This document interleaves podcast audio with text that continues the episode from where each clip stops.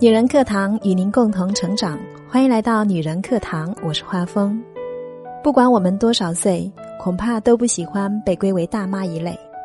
那怎样才能避免加入大妈的行列呢？让我们来听听今天的文章，来自凉爽。那个元气少女沦为庸俗大妈，其实早有征兆。婆婆的一位外地同学说要坐高铁过来看她，巩固一下少女时代的闺蜜情。这两天老是看见她坐在沙发一角，跟远方的那位密友偷偷的微信语音。坐在隔壁的我偷听到了他们不少的机密对话。婆婆同学说：“你说如果我去高铁站排队买票，大概要排多久啊？我今天专门搭车去那里视察环境。”发现好多人。婆婆说：“现在还有谁去排队买票啊？手机软件就能买，你赶紧下载一个，在网上订票，现场取票就可以。”婆婆同学说：“怎么下载啊？我从没用过这种软件呢。”婆婆说：“叫你女儿教你，我现在远程，好难手把手教你的。”婆婆同学说：“我女儿都不怎么搭理我的。”更不用说细心教我了。为了同学的旅途顺风顺水，于是婆婆在电话那头指导她怎么在网上买票。教了大半个小时，对方还是一头雾水，两个人都变得心烦气躁。后来跟婆婆聊天后才知道，她这位同学最近跟家里的老头吵架了，要过来找她散散心。但是很少出远门的她。内心又很没有安全感。婆婆叹了口气说：“她当年可是我们的班花呢，成绩好，人又精灵，工作单位也很安稳。想不到过了几十年，都跟不上时代了，比我还落后。”原来，婆婆这位同学毕业之后就进入了待遇不错的工作单位，结婚生子，稳稳妥妥，没出过什么乱子。但他的思想完全跟不上时代发展，平常不爱关注新鲜事物，也不爱学习，只会默默的为家庭牺牲。可她的丈夫和女儿却不想跟她说话。有次婆婆去她家玩，发现她老公下班后不到吃饭时间绝不提早回家，因为怕她啰嗦。老公和女儿各自关心的话题，她也全程跟不上，被父女俩各种嫌弃。所以他们一家吃饭很少有交流，这也算是一种异象了。一个没有自我、没办法和丈夫、孩子进行精神交流，而只会问老公和孩子吃饱了没、多吃一点、记得添加衣服之类的贴心女人，无论表现出多么澎湃的母爱，都注定好难得到尊重。婆婆这同学最近的微信还被女儿和家族里的几位亲戚拉黑了。他诉苦说：“我不就是每天在家族群以及朋友圈里发几条信息而已吗？有必要拉黑我吗？”但听婆婆说，自从上一年她开始玩微信后，就玩上瘾了，天天在朋友圈滚动播放谣言文章，比如这几种食物胡乱吃会致癌，刚刚传来一则养生消息，轰动全国，不转不是中国人。大家看着心烦，就把他拉黑了。其实年轻时，他进入了福利非常好的事业单位，领导也很看好他。九十年代电脑刚刚引入中国时，领导想让他好好学习电脑知识，用电脑来做一些统计测量之类的工作，但他拒绝了，觉得电脑这玩意儿太新潮，不适合他。于是他选择到工地做测量。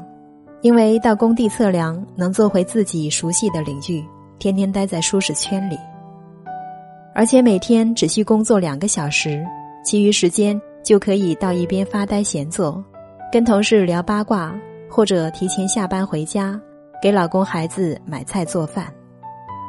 这样过了二十年，他什么核心技能都没学到，人一天一天变老，思想却越来越固化，跟不上时代脚步。回到家只会跟家人唠叨，就算她帮老公和女儿曾做过多少顿美味佳肴，都阻止不了父女俩对她翻白眼，当年智慧与美貌并重的她，突然变成没见识的啰嗦大妈，令人无限唏嘘。原来，每一个漂亮女孩能为大妈，都是自己一步步的选择。狭隘的见识，不保持学习力，不与时代共振，每天只沉沦于舒适区等，这些都是造成如斯局面的凶手。就像婆婆的密友，她曾经貌美过、优秀过，但她永远只把自己放在柴米油盐酱醋茶、八卦是非的环境里，从来对新鲜事物不感兴趣，没有学习能力，日积月累，自然成了一副没见识的嘴脸。从少女演变成中年大妈，导火线不是生理年龄，而是你的眼界、学习力，对新鲜事物的感知力下降。例如，我们从不认为王菲、张曼玉是大妈，就算她们快五十岁，但依然是很多人心目中的高中女生，满满的少女感。我的一位阿姨是护士，年过四十五加，看她的面相，你会以为他才三十出头。他皮肤白滑，眼目有神。据我观察，他年轻的秘密是，他总是比同年人更爱学习新鲜事物。他经常利用业余时间钻研先进的医学知识，积累的医学笔记一本又一本，不仅服务病人到位，而且喜欢学习新的护理知识。有次，他所在的医院引进了一台国外的先进仪器，这种仪器使用起来非常复杂，但是，一旦在医院推行，就能增强大家的工作效率。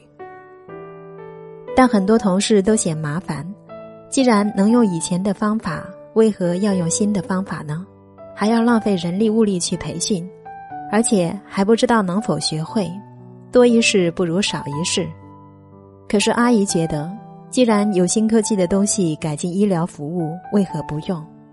于是他说服领导，希望领导能派他到外院学习，见识别人的新科技，再回来给大家培训。他学习了一周回来后。真的把这个先进仪器的功能弄得一清二楚，还手把手的教会了其他同事使用。阿姨的活力绝不低于二十出头的年轻人，眉眼间散发出的年轻味儿，从没让人觉得她是中年大妈。相比于那些平日做完本职工作就喜欢在科室里聊八卦、讲别人是非的同事，他真的年轻太多。一个人一旦开启讲八卦模式而不思进取，证明他步入中年人模式也不远了。再多的化妆品也挽救不了他变老的颓势。我们每个人都会老，但不是每个人都会成为大妈。年纪轻轻却老气横秋，毕业后不思进取，不学习，不运动，不长见识，活生生的在心理年龄上变成中年妇女。你现在偷懒的每个步骤，都是你将来变成大妈的伏笔。加缪说：“世界上的罪恶，差不多是由无知造成的。”套用这个无知论，我认为，如果你不小心变成庸俗大妈，也是因为你的无知和停顿的学习力造成的。人生不怕从头再来的刘晓庆，就算年过半百，依然阅读写作。学习新的体育运动，所以每次大家看到她的神态，都洋溢着少女感。西饼皇后李增超群，八十岁了还继续学电脑，考取香港大学博士学位。所以每次她出现在访谈里，眉眼间总是泛着孩童般的精灵。晚年的严幼韵，即使九十岁了，依然学跳舞、学滑雪，穿高跟鞋，涂红艳的唇膏。这些女人，谁会把她们列入大妈的队伍里呢？她们一辈子都元气爆棚。所以，你这么年轻，这么好看，不能让自己提前进入中年。你应该努力让自己变成一个有见识的女孩，不要在舒适圈里单曲循环，而是要打开心扉，接受新事物，在生活的激流里，不人云亦云，不随波逐流。但愿有见识、有眼界的你，同龄人都老了，但你依然是个有勇气、有活力的美丽少女。